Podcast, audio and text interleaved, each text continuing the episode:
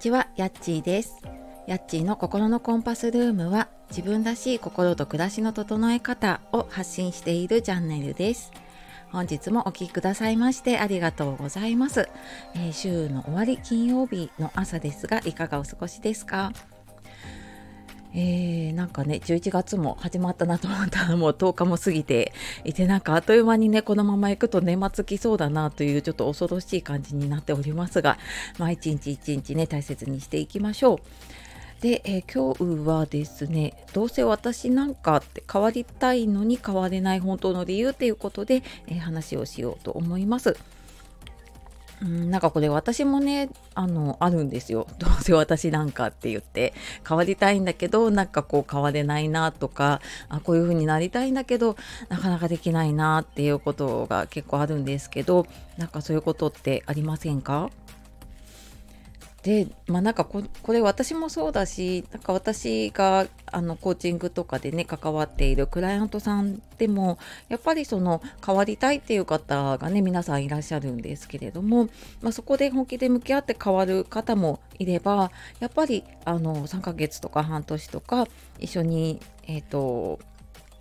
伴走させていただいても、まあ、なかなかやっぱりこう元に戻ったりっていう風になることもあったりとかしていてでまあなんか私自身のこともだしねクライアントさんのことも考えてうーんなんかどうどうやったらねそこ変わっていけるのかなっていうのをね考えたことをちょっとねあの話してみようかなと思ってます。でまあなんかその本当の理由というかねもしかしたらその変わりたいっていうのが実はなんかこう変わらなきゃいけないっていう何て言うのかな自分の本当の気持ちじゃない場合とかもあったりとか 本気じゃない場合とかもあるので、まあ、そこも含めてやっぱり自分の本当の気持ちに気づくっていうところがねすごく大事ですね。うんなんか周りがこうした方がいいからとかなんかみんながこうやってるからって理由だとやっぱりなかなか変われないんですよね。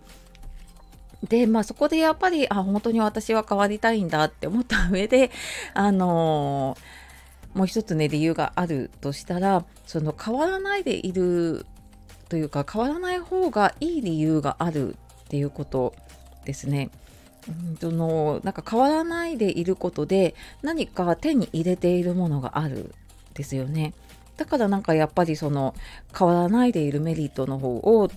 これ無意識でね多分そういうふうに選んでしまってるんだけれどもその変わらないでいる方を選んでるっていうことがね起きてくることがあるんですね。であのななんかね頭こんがらがってきちゃうので あの例えばそうだな、えーと、痩せたいんだけど食べちゃうっていうことありませんか？私もあるんですけれどもでなんかこれってそのやっぱりなかなかねそうすると痩せられないっていうことになっちゃうんだけど逆になんかその痩せたいけど食べちゃうっていうその食べちゃうことで自分が手に入れているものっていうのがあるんですよね。でなんかこのまあ、食べることでね人によって違うと思うんですけど私はなんかすごく食べることが楽しみだったりとか なんか幸せだなとかって思ったりするのでなんかそこでやっぱり得ているものがあるからそれを失いたくなくってっていうのがこう自分のねなんかこう潜在意識というか無意識で働いてるとやっぱりどんなにこう痩せたいと思っても その自分のこう食べたい幸せの方が大きいと変われないっていう、まあ、それがね変わらない理由になっちゃってることがあるんですね。でこれ、まあ、私がね自分が変わる変わったなんか一番大きかったのが NLP っていう心理学を学んだことなんですけれども、まあ、そこでその肯定的意図って言っていて自分がなんかこうこうやめなきゃと思っている習慣でもやっぱりそれをやることでこう手に入れているものっていうのがあってでそこを自分で知っていくとあの違う方法を選んでね変えていくことができるんですね。であの私その痩せたいって思ったのってやっぱりちょっと年齢的に健康のことだったりとかあと、まあ、スタイルっていうより体型とかねやっぱり気になってくるんですねアラフィフになってくるとね。でじゃあなんかその食べ物を制限しないであのそれをねあの健康とかそういうのを手に入れるにはどうしたらいいかなと思ったら、えーと、私は運動する方を選ぶというか、まあ、そういう手段もあるよなと思って運動をして、まあ、結果的に、まあ、痩せて、えーと、健康、まあ、健康そうだね体調崩してないから 多分健康かなだったりとか、まあ、以前よりもあの洋服がちょっとすっきりと着れるようになったなっていうのがあったりとかしてねだったのでなんかその何が何でもこの方法で変わらなきゃって思ってしまうとやっぱりできないのでなんか自分が何でそうなりたいのかなとかでなんかあのやめられないでいることとかねそうやって自分を止めてくるものになんか意味があるんだなっていうことに気づいていくとなんかあの自分がね本当に変われない理由っていうのがちょっと気づくことができるかなって思います。で、まあ、なかなかこれあの自分で頭で考えているとね難しいので何かちょっと書き出してみたりとか、まあ、人に話したりとかあと私はよくあの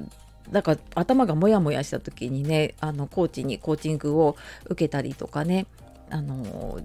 ちょっとこう人に話すような機会を作ったりっていうことをしてるんですけど、まあ、そんな風にしてみるとちょっと自分の本当の気持ちっていうのが、えーと客観的にねこう見れるように